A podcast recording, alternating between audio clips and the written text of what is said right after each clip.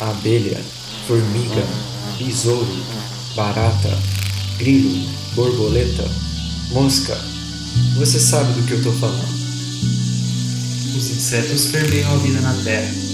O que você sabe sobre eles? Eu sou o Caio. E eu sou o Pedro. Você está escutando O zumbido do mosquito, o canto da cigarra. a pulga atrás da orelha. Você está escutando Bug Bites, seu podcast sobre insetos.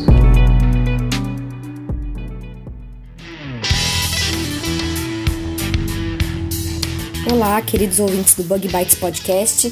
Estamos aqui para começar mais um episódio falando diretamente da Toca do Besouro Studios. Eu sou a Gabi e hoje eu vou conversar com vocês a respeito de, sabe o quê? Controle biológico, é claro. Bom, mas antes de começar o nosso assunto que eu tanto gosto, eu gostaria de agradecer aos nossos padrinhos e madrinhas, começando pelo nosso padrinho Besouro, Richard Staltamer, pela nossa madrinha Cigarra, Tamara Zaka, pelos nossos padrinhos Abelhas Operárias, Priscila Angel e Diego Aureliano de Sá, e os nossos padrinhos Formiguinha, Juliana Carvalho e Masashi Inoue. A vocês que acreditam no nosso trabalho, meu muito obrigada em nome de toda a equipe do Bug Bites. A gente agradece muito por esse auxílio, por esse incentivo e que permitem é, que a gente leve mais ciência, mais informações e mais entomologia para todos os nossos ouvintes. Eu vou aproveitar também para falar que você, nosso ouvinte que está nos escutando pela primeira vez, você pode nos seguir nas redes sociais. É, nós temos o Twitter, Facebook, YouTube, Instagram. É só procurar lá por arroba BugBitesPodcast e acompanhar todas as novidades que a gente posta aí nas redes sociais. Além disso, o Bug Bites também faz parte da rede Agrocast, que é a primeira rede de podcast agro do Brasil. Então, se você se interessa por esse assunto, é só procurar lá por arroba Rede Agrocast em todas as redes sociais. Bom, e só mais um recadinho para você que tem interesse em nos apadrinhar, que quer colaborar aí com o nosso podcast. Na descrição do episódio vocês têm todas as informações e nós temos também um grupo no WhatsApp para os padrinhos, né? A partir de Abelha Rainha. Os padrinhos ficam sabendo dos episódios mais cedo, recebem informações diárias de entomologia, de vários assuntos aí referentes ao assunto que a gente aborda no podcast. Então, não perca essa oportunidade de se manter mais informado e ajudar a gente com os nossos episódios semanais. Vamos então para o nosso episódio de hoje. A nossa convidada é a doutora Ana Paula Queiroz e a gente vai falar sobre uma espécie de parasitoide bem interessante, um parasitoide de ovos de lepidópteros, que é o Telenomus remus. Vamos lá?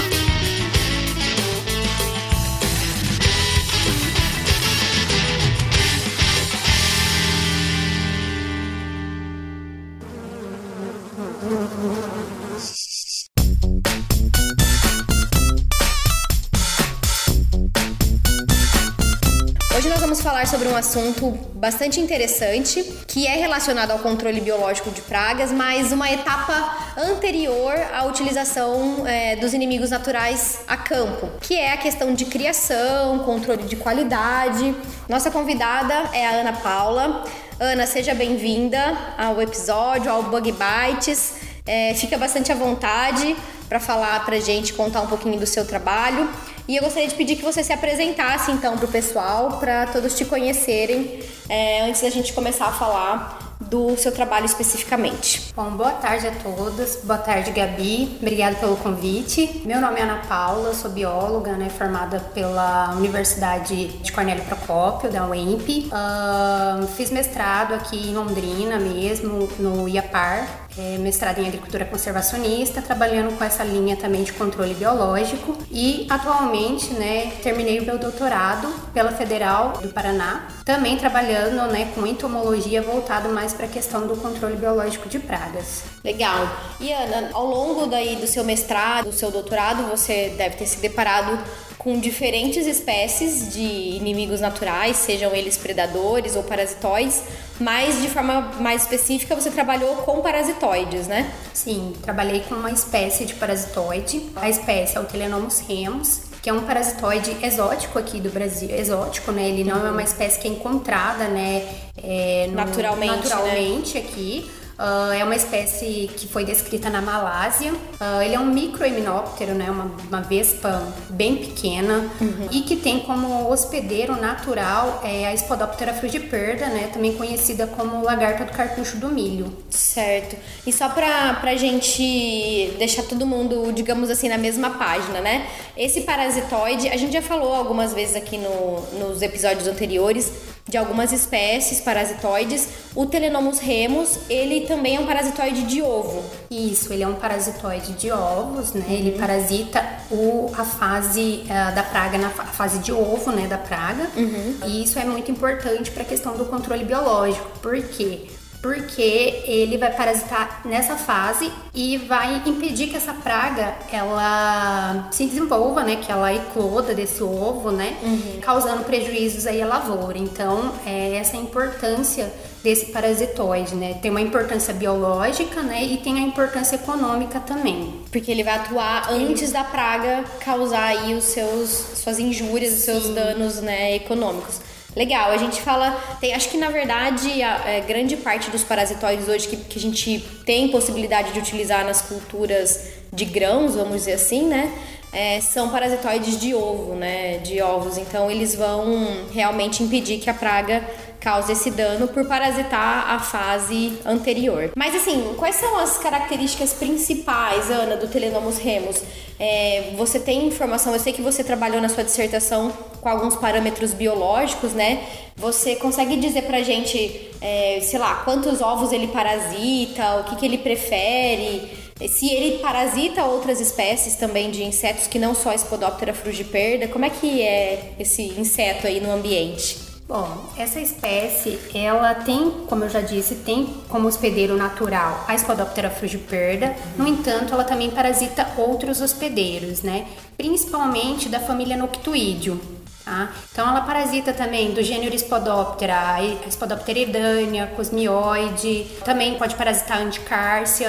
Uhum. E esse parasitoide, ele tem uma característica, ou também pode ser chamada de habilidade, muito interessante, né? Quando comparada com outras espécies de parasitoide de ovos que todo mundo conhece, como o caso tricograma. Ele tem a habilidade de adentrar entre os ovos e parasitar todas as camadas dessa uhum. postura. Então, ele consegue parasitar desde a primeira camada até a última camada. Certo. É, quando comparado com outras espécies, né, no caso do tricograma, ele não tem, ele já não tem essa capacidade. Ele é, fica restrito, principalmente é, a parasitar a camada superior da postura. Uhum. Então, isso acaba trazendo um destaque maior para essa espécie, né? Certo. Só para quem, só te interrompendo um pouquinho, Ana, para quem não não conhece a Spodoptera frugiperda, né? Acho que as outras também fazem camadas, fazem camada. né? É, a postura, né? o conjunto de ovos que essas mariposas colocam lá no ambiente, elas não colocam é, de uma forma única, vamos dizer assim, né? Sobre a folha. Então elas fazem camadas de ovos. E por isso, isso que a Ana comenta que é um destaque do Telenomus remus, porque os outros parasitoides só parasitam os ovos que estão na camada superior. O Telenomus remus consegue adentrar. Ele adentra as camadas e parasita todas, né? Uhum. Então isso é uma grande vantagem que tem em relação às outras espécies, né? É, vai ficar mais eficiente vai o controle, mais eficiente. né? Tipo, um tricograma parasitando ovos de Spodoptera frugiperda e milho, ele vai ter uma eficiência ali, uma, uma porcentagem de parasitismo de aproximadamente 30%. Uhum. Enquanto a, utilizando o Telenomus remus, né, esse parasitismo ele aumenta para mais ou menos 80%. Então Nossa, dá para é ver a mais diferença. de duas vezes a diferença. A diferença entre essas duas espécies. Legal, bem interessante. Então, pensando assim, agronomicamente, é melhor utilizar o Telenomus remus do que o tricograma. Depende, é, depende da cultura e depende da praga, né? Uhum. No caso para Spodoptera frugiperda, né, devido a essa característica, essa habilidade, né, e também para outras espécies do gênero, seria importante utilizar o Telenomus remus, né? uhum. né? Uh, mas uh, as outras, outras espécies de parasitoide, como o tricograma, que até está disponível aí no mercado, né? Sim. né? Pode ser utilizado para outras espécies. espécies. Legal. Então, é, acho que já deu para a gente ter uma noção de como é que é o Telenomus remus, né? Acho que agora a gente pode falar de algumas características mais aprofundadas dele. É, eu vi que na sua dissertação, Ana, você trabalhou com aspectos de controle de qualidade. Mas antes disso, o Telenomus remus ele não é ainda utilizado comercialmente, né? Então assim, não existe uma criação massal comercial no Brasil, né? Ainda não. Esse parasitoide ainda é, ainda está na fase de registro, né? Uhum. Então ele só vai poder ser utilizado e comercializado a partir do momento que se obter esse registro, né? Certo. Então no momento ainda não existe uma criação e uma comercialização desse desse parasitoide. Uhum. Basicamente ainda a nível de, de estudos, Pesquisas, né? De pesquisa. aham. O centro de pesquisa, acho que as universidades também têm Sim. algumas criações, né? Mas são né, pequenas para fazer esses testes. E daí na sua dissertação você fez alguns testes, então, alguns ensaios relacionados a aspectos da criação. Sim. Né, o controle de qualidade, por exemplo. Explica pra gente um pouquinho o que, que é o controle de qualidade né, dos parasitoides e qual é a importância de se obter, é, de se manter esse controle de qualidade. Bom, o controle de qualidade ele é utilizado, né? Na verdade já exi- existe uma norma quando você é, cria inseto, né? Você cria massalmente um inseto com o intuito de comercializar, você precisa garantir para aquele consumidor que você está vendendo um produto que apresente qualidade para estar controlando aquela praga. Então, o controle de qualidade, né, como eu falei, existe uma norma, né, pela Organização Internacional de Controle Biológico, que estabeleceu parâmetros, né, variáveis biológicas que são utilizadas para detectar se esse organismo, né, que está sendo criado, se ele mantém aquela qualidade que é necessária para determinada situação, né? Então, o controle de qualidade ele tem esse, esse objetivo, né, de testar, né, quando você cria o organismo massalmente, se ele mantém a qualidade em sucessivas gerações, em um, em um determinado Certo. hospedeiro, podendo ser um hospedeiro natural ou até mesmo um hospedeiro alternativo. Tá. E, e quais são as variáveis que você precisa analisar daquele inseto para falar, não, ele tem qualidade ou ele não tem qualidade? Bom, é, existem algumas variáveis né, determinadas pelo esse conselho que eu falei. Algumas variáveis biológicas são parasitismo, razão sexual, viabilidade, ah, teste de voo, tamanho do, do adulto, né, tamanho do parasitoide e o desempenho dele também em campo também é uma, vari- uma, uma variável que tem que ser avaliada. Certo. Dessas todas aí que você comentou, eu acho que o teste de voo é bastante realizado né, assim, nessas, nesses estudos mais é, basais, vamos dizer. E tem toda a gaiola, né, já padronizada. Enfim, você pode comentar um pouquinho pra gente, Ana, como é que é feito esse teste de voo? O que, que a gente consegue avaliar, né, desse teste? Porque a gente sabe, bom, se liberou lá o parasitoide no campo. Ele tem que se deslocar de onde ele tá pra chegar e pra encontrar o ovo do, do hospedeiro, que no caso é a praga. Então, essa questão dele se locomover bem, dele voar bem, é extremamente importante, né? Sim. E como é que é feito, então, esse teste de voo no laboratório? Então, como você falou, o parasitoide ele tem que se dispersar e tem que forragear, né, bem. E aí, esse teste que a gente realiza no laboratório, o que, que a gente avalia, na verdade? A gente avalia eh, se ele tem capacidade de voo, né, se ele consegue voar, e também os parasitoides caminhadores, né, que consegue eh, não diretamente voar, mas que ele consegue caminhar. E também é, dentro desses insetos se existem insetos com deformações. E isso por conta da criação né, sucessiva, em sucessivas gerações em um determinado hospedeiro. Então esse teste ele é feito, como você comentou, por um teste que já tem uma metodologia estabelecida, né? É, e ele tem essa função de, de determinar mesmo ah, a capacidade desses insetos na sua atividade de voo, com relação à sua atividade de voo. E os insetos, geralmente os insetos que são criados por sucessivas gerações em um hospedeiro, ele pode perder essa capacidade ou pode apresentar deformações nas asas e isso pode impedir que ele consiga é, voar e, consequentemente, né, isso vai atrapalhar quando for feito liberações, esse parasitoide não vai conseguir se dispersar. Interessante. Dentro dali é a gaiola que é construída. Co- Como é que é o teste fisicamente, assim? Não sei se a gente vai conseguir passar muito bem para os ouvintes, né? Sendo só por. Vamos ver nossa capacidade de criação, né? De, de dar a ideia para eles. Mas como é que é desenvolvido fisicamente esse teste? Bom, esse teste, na verdade, ele é até bem simples de ser realizado, né? É, ele é necessário um tubo de PVC. Esse tubo de PVC, ele precisa estar pintado com uma cor preta no, no interior. Isso por quê? Porque o inseto ele vai em direção à luz, né? Então, é, o fato do cano de PVC é, ter, ser pintado por dentro vai manter uma Tudo escuro tudo escuro. E aí, na tampa desse, desse tubo, vai uma, um material, uma, uma tampa de acrílico com uma cola que a gente usa muito na entomologia, que é uma cola entomológica. E aí essa cola vai nessa, nessa placa, nessa superfície, né? Ah, e é onde o inseto vai ficar aderido. E na parte de baixo é, tem que estar fechado, tem que ser um tecido preto com um, um disco de isopor, né? E é, os parasitoides eles iam dentro de um tubo no interior desse cano de PVC. PVC, Então é, a parte de cima tem que ter luz constante, né? Para o parasitoide Pra, ser, ele ser atraído. para ser ele atraído e aí esses que têm a capacidade, né, que, que apresenta sua atividade de voo bem, ele vai em direção à luz e vai ficar preso nessa cola entomológica na, da tampa Entendi. do tubo de PVC. Ele, ele sai de dentro, então, da, do tubo que vocês colocaram ali dentro e vai em direção à parte superior. Sim. E aqueles caminhadores, na parte de baixo da gaiola também tem cola. Tem, tem uma fita, na verdade é aquele material que, é o, que era usado antigamente para transparência.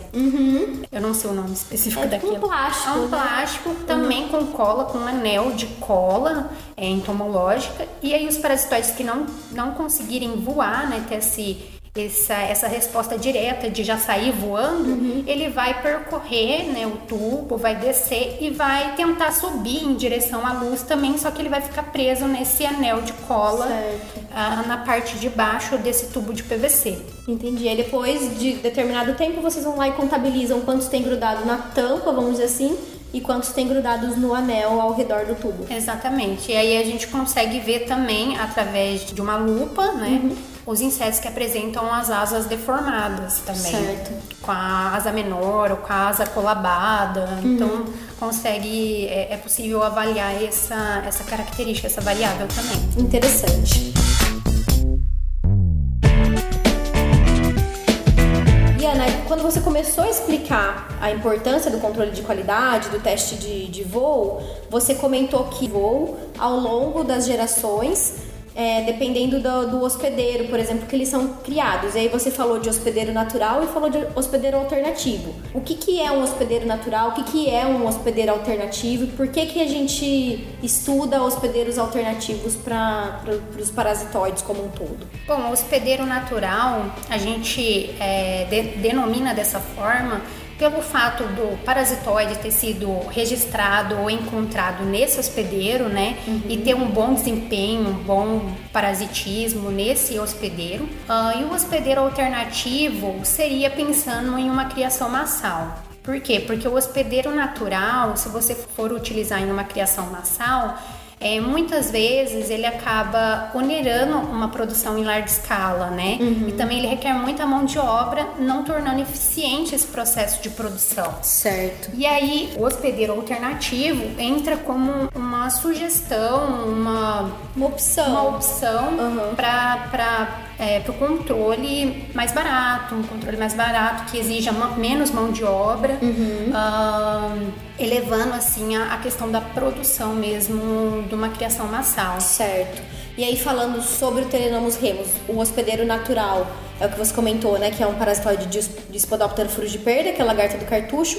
E, e o que, que é um hospedeiro alternativo do Telenomus remus? Quem é, na verdade? O hospedeiro alternativo do Telenomus remus é uma traça de grãos armazenados, né, é, mais especificamente de arroz. Né? É, o nome desse hospedeiro alternativo, né, o nome dessa espécie é Corsira cefalônica, né, conhecida popularmente como traça do arroz. Certo. E ele também é um lepidóptero, é um micro lepidóptero e os ovos dele são desse, desse hospedeiro, né? É utilizado então é, em criações massais do, do Telenomus remus. Tá, trocando em palavras mais objetivas, é mais fácil criar a traça do arroz do que criar a Spodoptera frugiperda. Sim, é mais fácil criar a traça do arroz, você consegue criar é, uma grande quantidade, né? Gastando pouco e com menos mão de obra. Entendi. É importante, pessoal, só uma observação sobre isso. Quando a gente faz a produção de parasitoide, como os parasitoides eles são, é, eles têm uma obrigatoriedade em relação ao hospedeiro, ele precisa estar no hospedeiro em parte da sua vida, né? Então, os parasitoides de, de ovo, vai a fêmea do parasitoide é, eu já comentei com vocês em episódios passados, eu estudei bastante Telenomus podise, que é o parasitoide de ovo de percevejo. Então a fêmea vai lá, coloca o ovo dela dentro do ovo do percevejo. No caso, o Telenomus remus vai lá, a fêmea, e coloca o ovo dentro do ovo da Spodoptera frugiperda. Então, a fase de ovo, a fase de larva e a fase de pupa do parasitoide acontece dentro do ovo do hospedeiro.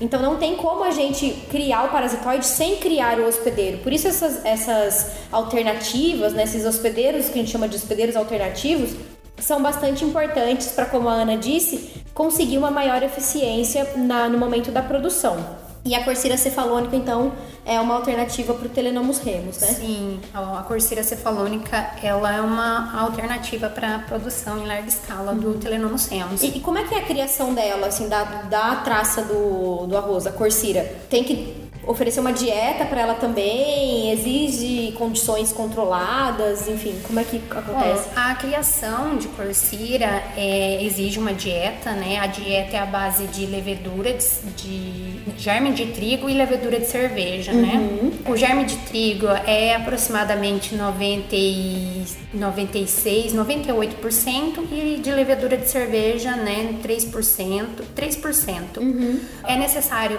que mantenha essa criação em condição controlada, né, de temperatura e também de umidade.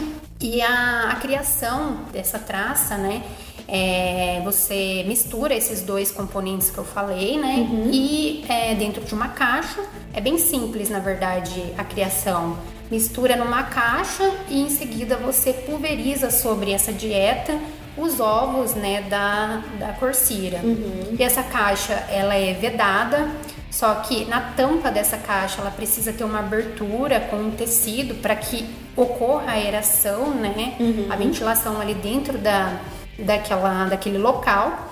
E esse, esse, essa caixa ela vai permanecer até a emergência do adulto. Após a emer... Depois que fechou uma vez, só vai abrir quando o adulto só emergir. vai abrir quando o adulto emergir. Uhum. E aí, quando o adulto é, emergir, esses adultos são retirados dessa caixa, né?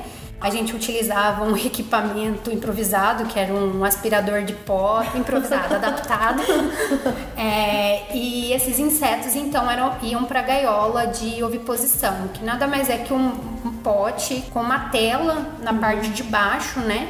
Para que quando as fêmeas ovipositassem, né, porque os ovos de corsira, eles são soltos, eles não, não, não são em posturas como de Spodoptera frugiperda, né? Uhum. Ele, é, a fêmea ela vai colocando os ovos soltos. E aí, com o recipiente embaixo dessa gaiola, a gente fazia a coleta desse, desse ovo. Desses ovos. E aí levar, leva pro parasitoide fazer o parasitismo. Isso. Aí os ovos eram retirados, né?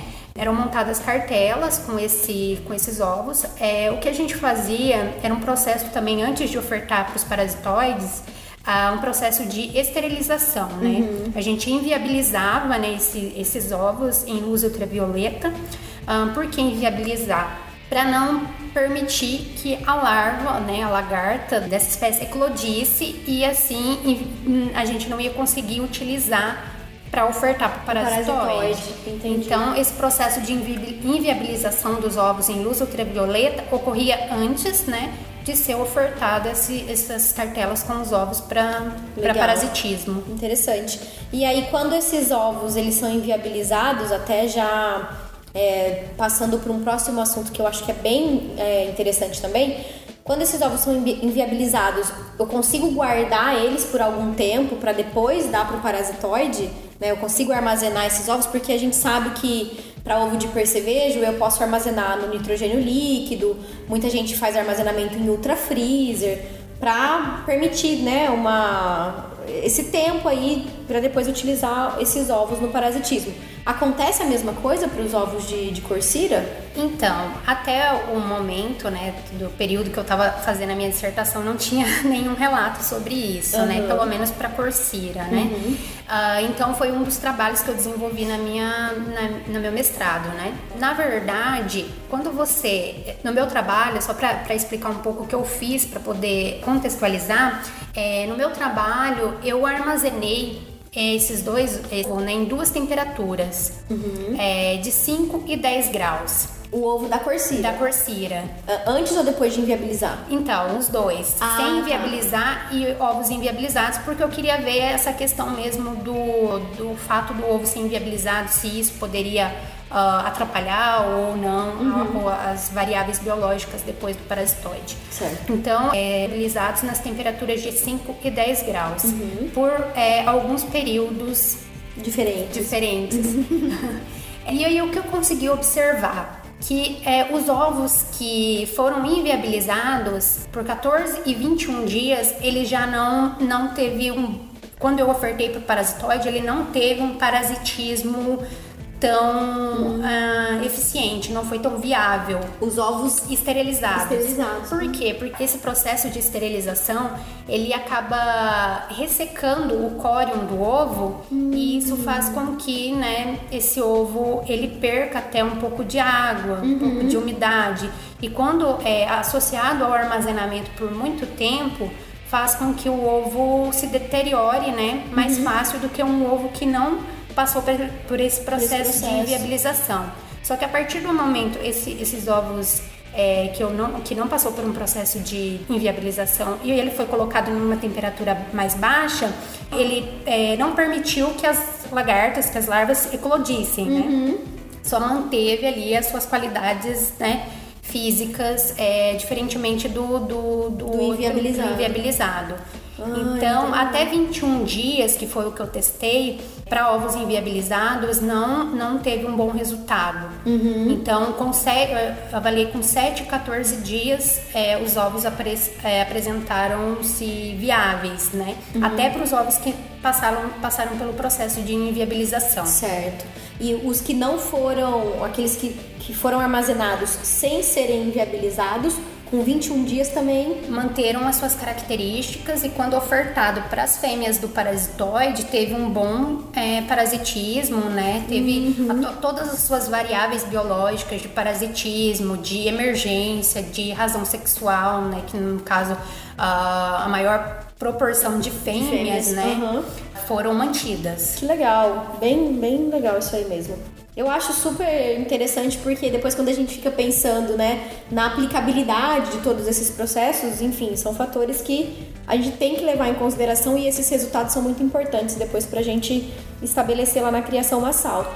E você fez mais algum teste de armazenamento é, pulpa, enfim? Sim, fiz um teste de armazenamento de pulpa e também de adulto. A de pulpa, eu avaliei a sobrevivência né, dessas pulpas. Eu peguei o ovo do, do da corsira parasitado né, no uhum. estágio de, de pulpa, né, com parasitoide lá dentro no estágio de pulpa, e armazenei nas mesmas temperaturas que eu avaliei os ovos, né, a 5 e 10 graus também por 7, 14 e 21 dias. Uhum. E infelizmente, né, a questão da quando você armazena as pulpas diretamente, eu já não obtive tive resultados tão bons para é, períodos tão longos. Uhum. Ah, isso para ambas temperaturas, né?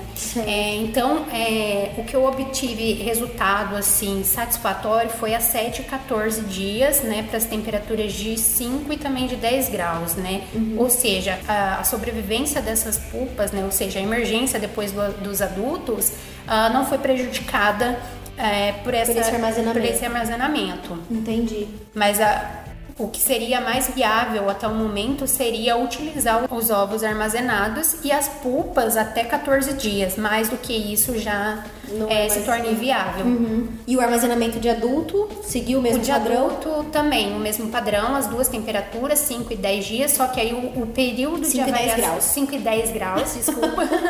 só que aí o período de avaliação foi mais curto, né? Uhum. Foi então com 4... Uh, 4, 6 e 8 dias uhum. que eu avaliei. Uh, apresentaram resultados até satisfatórios, né?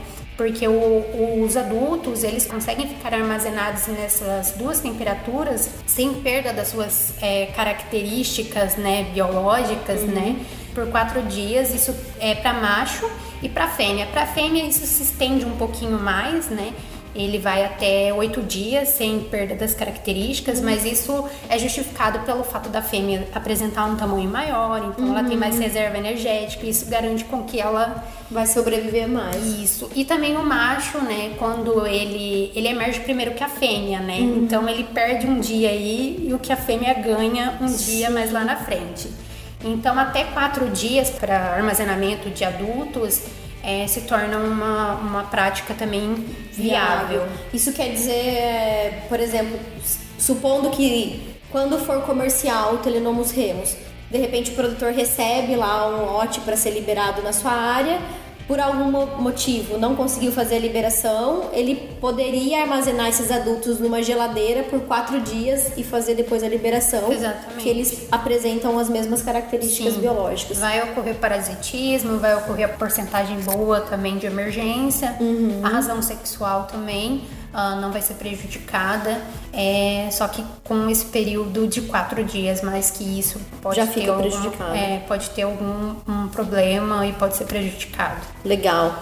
E Ana, o que eu ia perguntar, que eu te interrompi antes, né, é sobre esse período. Você falou que no armazenamento de pulpas você utilizou, esperou, né, eles chegarem nessa fase. Qual que é o, o tempo de desenvolvimento do, do parasitoide? Tipo, aconteceu o parasitismo do ovo da corsira hoje.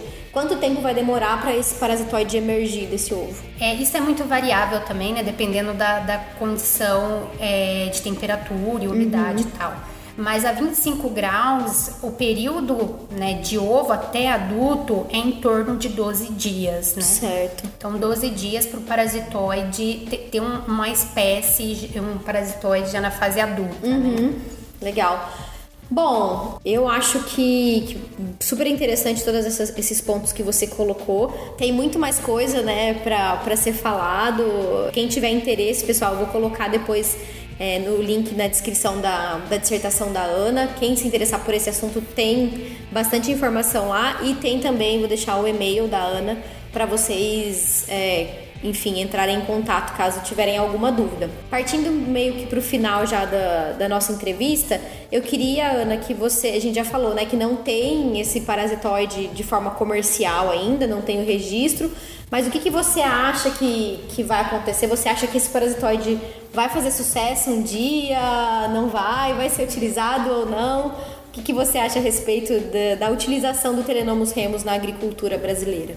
Bom, eu torço para que seja que seja um sucesso, né? Até uhum. porque eu estudei por um tempo ele. Uh, mas assim, pensando na questão de eficiência né, desse parasitoide, ele tem grandes chances de, após o registro, né, é, ele ser utilizado comercialmente e é, contribuir bastante para o controle biológico. Né? Uhum. Ele apresenta características diferentes de outras espécies de parasitoide e isso faz com que ele apresente um bom desempenho né, ah, em algumas espécies que são difíceis de ser controladas. Sim. Né?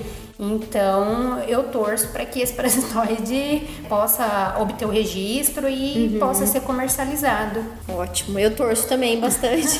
é uma ferramenta a mais que a gente teria para o manejo da, de algumas espécies de lagartas, né? não só no milho, mas enfim, Sim. em várias outras culturas. Tá certo então, Ana, eu queria agradecer muito o seu tempo, a sua disponibilidade em passar um pouquinho do seu conhecimento pra gente nesses poucos minutos, né? É, quase não dá tempo de, de falar muita coisa, mas agradeço a sua disponibilidade, quero te parabenizar pelo, pelo trabalho. A gente sabe que para o controle biológico, não só para o controle biológico, para qualquer área, mas é, essas pesquisas básicas, vamos dizer assim, são muito importantes, né? Que vão faz, é, falar para a gente realmente é, o que, que dá para ser utilizado, qual que é a interferência de alguns fatores abióticos, né, sobre esses parasitoides, o quanto eles são capazes de parasitar, enfim, esse tipo de informação é extremamente importante para que a gente consiga levar os parasitoides para o campo com uma eficiência maior e ter o resultado esperado, né? Então, muito obrigada. Eu que Se você quiser se despedir aí dos nossos ouvintes. É, eu quero agradecer novamente a você pela oportunidade de estar falando um pouquinho do meu trabalho, né, do meu, do meu mestrado E é isso, quero agradecer a todos que estão escutando. É, como a Gabriela disse, ela vai deixar meu e-mail, meu contato. Quem tiver interesse em saber um pouquinho mais sobre telenomos remos, né, pode entrar, entrar em contato comigo que eu vou ter muito prazer em responder todas as perguntas. Legal. Pessoal, então agradeço a vocês por terem ficado com a gente aí até o final. Espero que vocês tenham gostado do episódio. É, se tiverem qualquer dúvida, é só mandar, pode mandar diretamente para Ana ou passa aqui pra gente do Bug Bites que a gente encaminha para ela também, tá bom? Agradeço e me despeço, ficamos por aqui até o próximo episódio na semana que vem. Um grande abraço a todos.